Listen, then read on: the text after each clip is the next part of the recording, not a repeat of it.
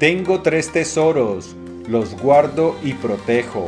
El primero, la compasión. El segundo, la moderación. El tercero, la modestia. Si eres compasivo, puedes ser valiente. Si eres moderado, puedes ser generoso. Si no te jactas de liderar, puedes dirigir a los encumbrados y poderosos. Tao Te Ching.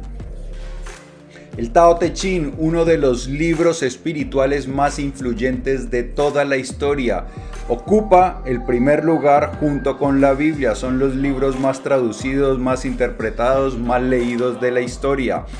Y en el Tao Te Ching encontramos extraordinarias, valiosísimas lecciones de sabiduría que nos van a ayudar a encontrar la paz, pero también nos van a ayudar a vivir una vida extraordinaria, una vida de calma, de serenidad, de alegría, una vida donde florezcamos y sintamos que estamos viviendo de maravilla. En este episodio de las Notas del Aprendiz te voy a contar algunas de las más valiosas lecciones del Tao Te Ching para que las puedas aplicar a tu vida, puedas encontrar la calma, la dicha y puedas vivir de forma extraordinaria. Y como esto de vivir extraordinariamente, pues es importante, pero no solo eso, sino que también es urgente, empecemos ya mismo. Bienvenido a las Notas del Aprendiz, el lugar que está dedicado a ti, a darte toda la información y todas las herramientas que necesitas para que te conviertas en tu más extraordinaria versión y para que de esta manera vivas la vida extraordinaria, la que siempre has soñado y la que naciste para vivir. Porque tú, que eres gladiador o gladiadora, no naciste para vivir. Mm, mm, no, no, no, no. Naciste para brillar y ser feliz. Mi nombre es Pablo Arango y si esta es la primera vez en las notas del aprendiz, por favor, considera suscribirte para que no te pierdas ninguna de estas valiosísimas ideas.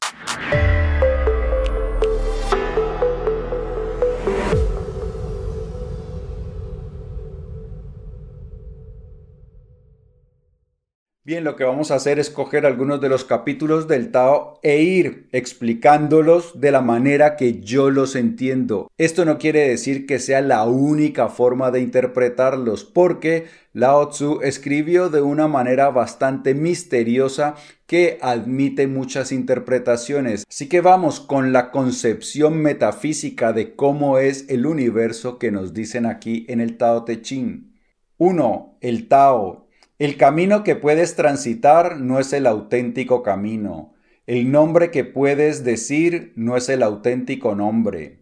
El cielo y la tierra comienzan en lo innombrado. El nombre es la madre de los diez mil seres. Por eso, el alma sin deseo ve lo oculto, y el alma deseante solo ve su deseo. Dos cosas, un origen, y nombres diferentes, sin embargo. Su identidad es el misterio, misterio de los misterios, puerta del oculto. Bien, lo que nos dicen aquí es algo muy similar a otras tradiciones espirituales y es algo que nos debe llamar la atención. Lo que nos dicen, por ejemplo, en la tradición hermética es que el universo es mental y esto pues se asemeja a lo que nos están queriendo decir aquí en el Tao, lo que nos dice Lao Tzu en el Tao. ¿Cómo funciona nuestra mente o nuestro interior? Por un lado está la conciencia y por otro lado está la mente, los pensamientos. La conciencia es la parte nuestra que nos hace conscientes de lo que está pasando, es la parte que percibe, que percibe los colores, que percibe si, tenemos frío o si tenemos calor, que percibe si nos sentimos bien, tristes, alegres, enfadados, lo que sea. Entonces, nuestra conciencia es la parte que percibe y por otro lado están los pensamientos que son los que van diciendo cosillas. Bien, esta parte que percibe nuestra conciencia, que en algunas tradiciones lo llaman nuestro verdadero yo, y yo creo también que ese es nuestro verdadero yo, en algunas tradiciones es llamado el observador silencioso porque no piensa, no opina, simplemente observa. Y por otro lado está la, la, la mente que produce pensamientos. Y eso es parecido a lo que nos dicen aquí, que por un lado al principio estaba lo innombrado y que luego el nombre es la madre de todas las cosas, que el nombre, que los pensamientos son los que, sur, los que hacen surgir todas las cosas. Esto es algo también que lo vemos en la Biblia cuando dice al principio todo era verbo, al principio era el verbo y el verbo era uno con Dios lo que nos dicen es que los pensamientos son los que generan el universo. Algo que ya hemos visto aquí en otros videos, especialmente con la tradición hermética, que es lo que piensan muchos otros místicos, que el universo es mental y que la conciencia es la que hace que surja el universo, que son nuestros pensamientos los que crean el universo. Y por eso muchas tradiciones espirituales nos dicen que nosotros hacemos parte de esa conciencia suprema y que por lo tanto nosotros también tenemos poder creador. Y eso es lo que también sugiere en ese, en ese, en ese verso que dice que el alma sin deseo ve lo oculto y el alma con deseo solo ve su deseo. Cuando nosotros ponemos nuestra, nuestro interior en silencio, pues percibimos muchas cosas, pero cuando tenemos deseos, pues podemos crear esos deseos. Eso es lo que nos dice. Sigamos, no desear. Los cinco colores ciegan la vista, las cinco notas saturan el oído, los cinco sabores estragan el paladar. Correr, perseguir, cazar enloquece al pueblo, el ansia de riqueza encadena al pueblo. Por eso, el alma sabia usa la mirada interior, no la exterior. Dejando ir eso, conserva esto. Esta es una de las cosas más importantes que también nos dicen muchas tradiciones espirituales y filosóficas. Por ejemplo, lo vemos con los budistas y lo vemos también muy especialmente con los estoicos. Lo que nos dicen aquí que los cinco colores eh, ciegan la vista, que los cinco, las cinco notas saturan el oído, es que muchas veces los cinco colores significa que vemos un montón de cosas, entonces que vemos muchas cosas, que escuchamos muchas cosas y que nuestra naturaleza nos hace perseguir muchas cosas. ¿Eso qué quiere decir?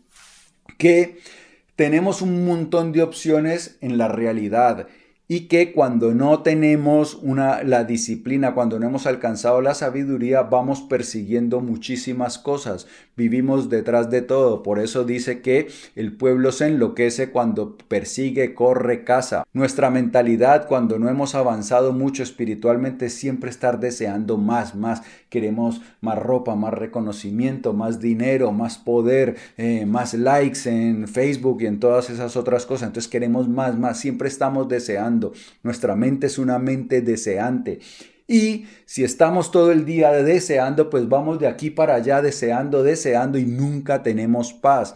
Y por eso al final nos dicen que el alma sabia deja la mirada exterior y se concentra en la mirada interior. ¿A qué se refiere esto? Que cuando nosotros miramos hacia adentro a ver qué es lo que realmente desea nuestra alma, pues podemos hacer las cosas con mayor tranquilidad, porque nuestra alma no desea más likes, nuestra alma no está preocupada si es la que tiene la mayor colección de zapatos, de camisetas, si tiene el último iPhone que ha salido, nuestra alma no está preocupada por eso. Nuestra alma nos dice seguramente que quiere componer poesía, que quiere componer vallenatos, que quiere hacer arreglos para rancheras, que quiere practicar un deporte, que quiere disfrutar de la naturaleza. Nos da valores mucho más trascendentes, mucho más sólidos. Entonces, cuando nosotros nos dejamos guiar por nuestra mirada exterior, pues vamos persiguiendo como tontos cualquier cosa que se nos atraviese, nos antojamos de todo. Cuando miramos hacia adentro, nuestra alma nos guía con sabiduría y entonces podemos concentrarnos en aquellas cosas que realmente le importan a nuestra alma y por eso podemos ser mucho más felices porque estarás de acuerdo conmigo que uno persiguiendo como tonto cualquier cosa que se atraviese pues no está muy en paz. Continuemos. Retorno a la raíz. Alcanza el vacío perfecto. Alcanza la serenidad absoluta. Juntos se alzan los diez mil seres en su alzarse, su retorno. prosperan y al prosperar se hunden, retornan a la raíz. El retorno a la raíz es la paz. La paz es aceptar lo que ha de suceder, conocer lo permanente. En ese conocimiento yace la sabiduría, sin ella desgracia, desorden. Conocer lo permanente es ser comprensivo, generoso, soberano, bendito, es seguir el camino, el camino permanente para siempre. Llegará el cuerpo a su fin, nada hay que temer. Lecciones importantísimas. Dice que alcanzar el vacío absoluto, la serenidad absoluta, eso se alcanza como cuando miramos hacia adentro, cuando prestamos atención a nuestro interior, que lo podemos hacer a través de la meditación. Si nunca has meditado y quieres saber cómo hacerlo, por aquí te dejo instrucciones. Bien, entonces en el budismo también le decían a eso la vaciedad, es decir, cuando nosotros aquietamos nuestra mente se siente como un vacío, un vacío vasto en nuestro interior. Y ese vacío es nuestro verdadero ser.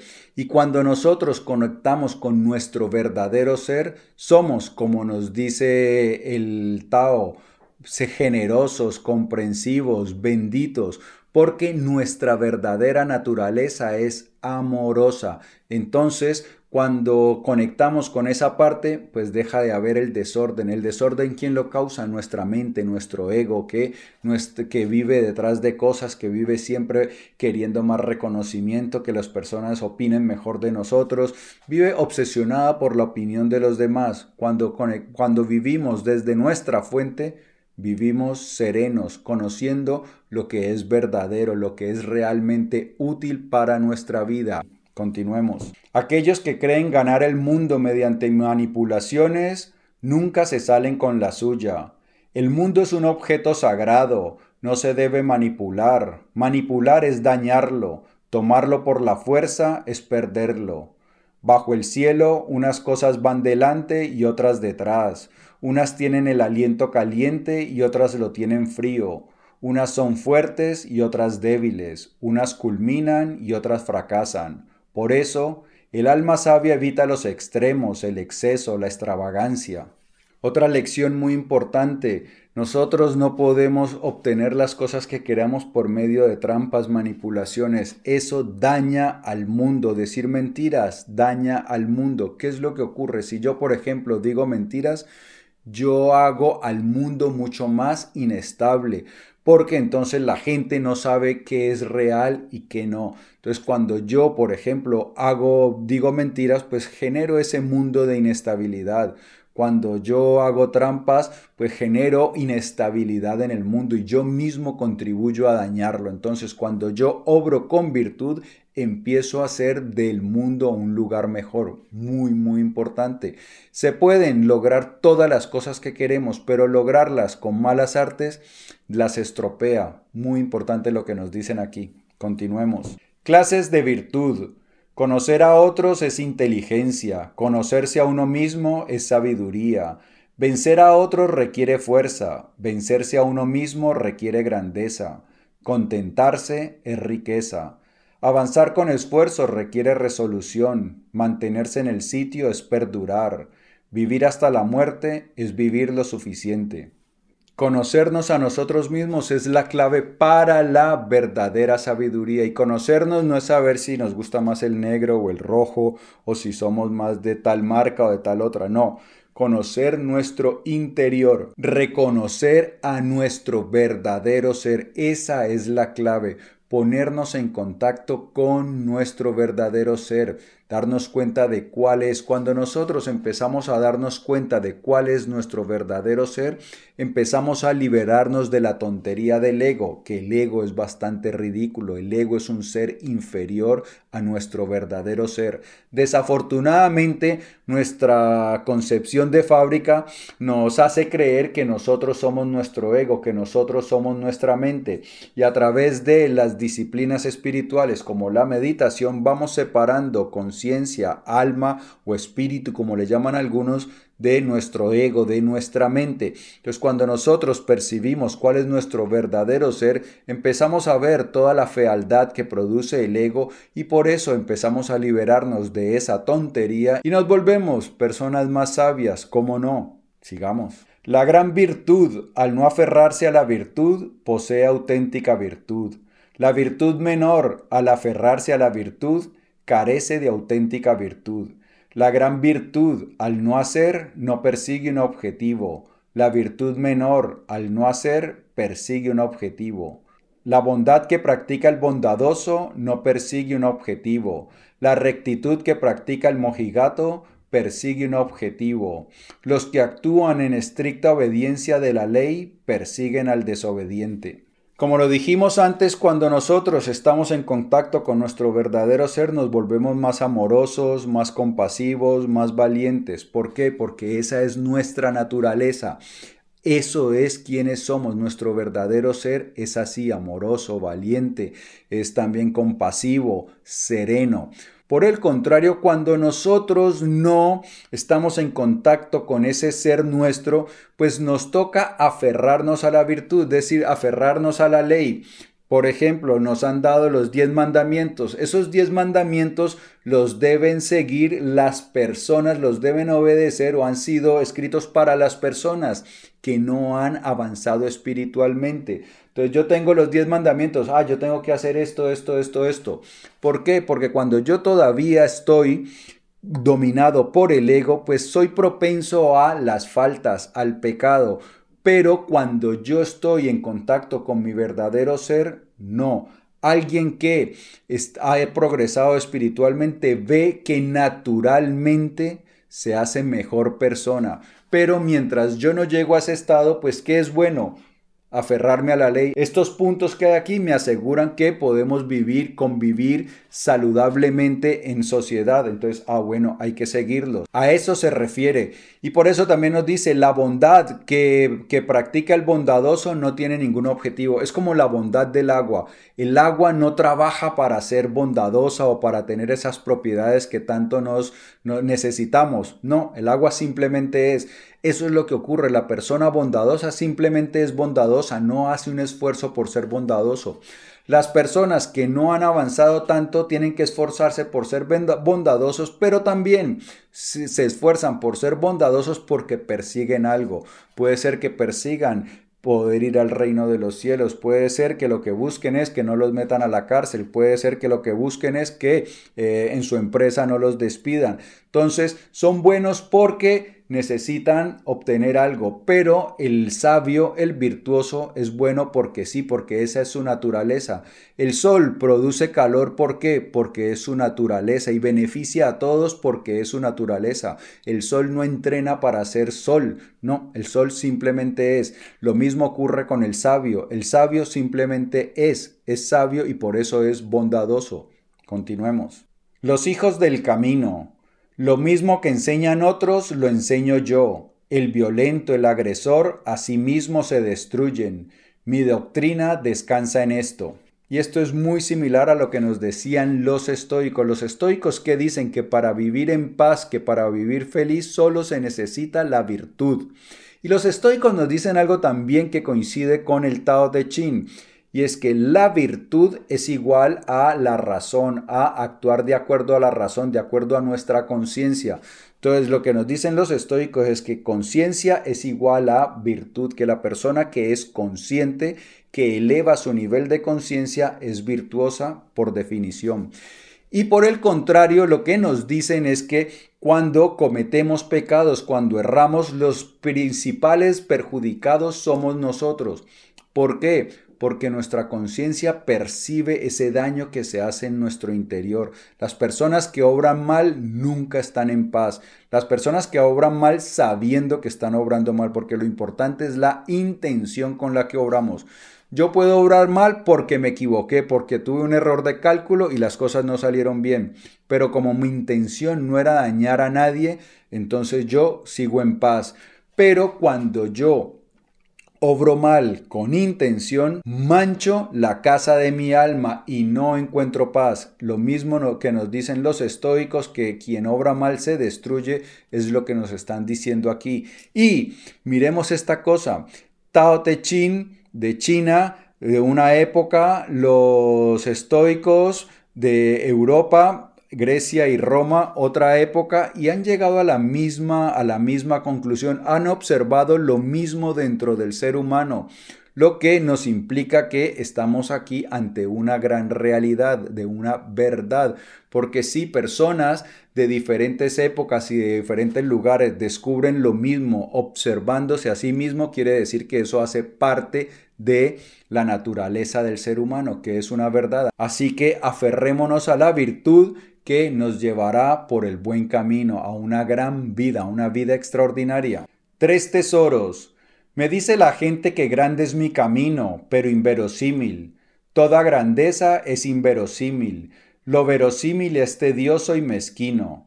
Tengo tres tesoros, los guardo y protejo. El primero, la compasión. El segundo, la moderación. El tercero, la modestia. Si eres compasivo, puedes ser valiente. Si eres moderado, puedes ser generoso. Si no te jactas de liderar, puedes dirigir a los encumbrados y poderosos. No obstante, ser valiente sin compasión, o generoso sin moderación, o tomar el liderazgo es fatal. La compasión gana la batalla y defiende el castillo. Es el baluarte edificado alrededor de los protegidos por el cielo. Nos dicen al principio de este capítulo que toda grandeza es inverosímil y que lo verosímil es tedioso y mezquino. ¿A qué se refiere? Que la grandeza, pues sí, es inverosímil, es que no es común, la sabiduría no es común. Por eso decía Espinosa que es algo difícil de encontrar dado que todo mundo puede acceder a ella, pero como requiere cierto esfuerzo, pues la gente no lo hace. Entonces encontrar personas sabias, pues es bastante difícil. Por eso quiere decir que es inverosímil, que no es algo común. Y nos dicen también que lo más común, pues es lo mezquino, es decir, que lo más común, pues es lo que no ha avanzado tanto. Y luego nos hablan de tres virtudes, compasión, moderación y modestia. Extraordinarias virtudes. Continuemos. Lo verdadero. Las palabras verdaderas no son gratas, las palabras gratas no son verdaderas. Las buenas personas no son obstinadas, las personas que son obstinadas no son buenas, las personas sabias no son eruditas, las personas eruditas no son sabias. Las almas sabias no acumulan, Cuanto más hacen por otros, más poseen. Cuanto más dan a otros, más ricos se vuelven. El camino del cielo beneficia sin destruir, actúa sin competir. Es el camino de los sabios. Aquí hay dos cosas muy importantes. Sabiduría no es lo mismo que erudición. Es decir, yo puedo acumular un montón de conocimientos, leer muchos libros, pero no ser sabio. Puedo ser una persona mezquina, una mala persona. Por el contrario, la sabiduría no depende de los libros, sino de una observación a lo que ocurre en nuestro interior. Ese es el camino más seguro hacia la sabiduría. Y nos dicen algo muy, muy importante, que el sabio no compite, el sabio no está preocupado por si este tiene más clientes que él, o si este tiene más reconocimiento que él, o si este tiene más seguidores que él. No. El sabio lo que dice es que el sabio se hace rico porque da. Y esto es algo que hemos hablado ya en repetidas ocasiones, que es la ley del flujo hacia afuera. Cuanto yo más doy al universo, el universo más me devuelve. Doy montones de amor y el universo me retorna amor. Doy montones de valor y el universo me retorna prosperidad. Si yo quiero que mi negocio prospere, tengo que darle mucho valor a los clientes. Los clientes, como ven todo ese valor que yo les otorgo, quieren venir más, me recomiendan y entonces me lleno yo de clientes. Pero todo nace de que yo empiezo a dar. Y miren que aquí no estoy compitiendo. ¿Cuál es la única preocupación o en lo que se centra en el sabio? En dar valor. El sabio no está preocupado por si los otros dan más o menos, no, el sabio está preocupado por dar valor y como él da valor, pues no está compitiendo, él simplemente da generosamente y el universo le retorna a él lo que le ha dado multiplicado. Entonces ese es el camino hacia la abundancia y hacia la felicidad, hacia vivir una vida extraordinaria. Amigo mío y amiga mía, si el vídeo te ha gustado, dale por favor dedito arriba. Te invito a que lo compartas para que me ayudes a que hagamos viral la sabiduría y la felicidad.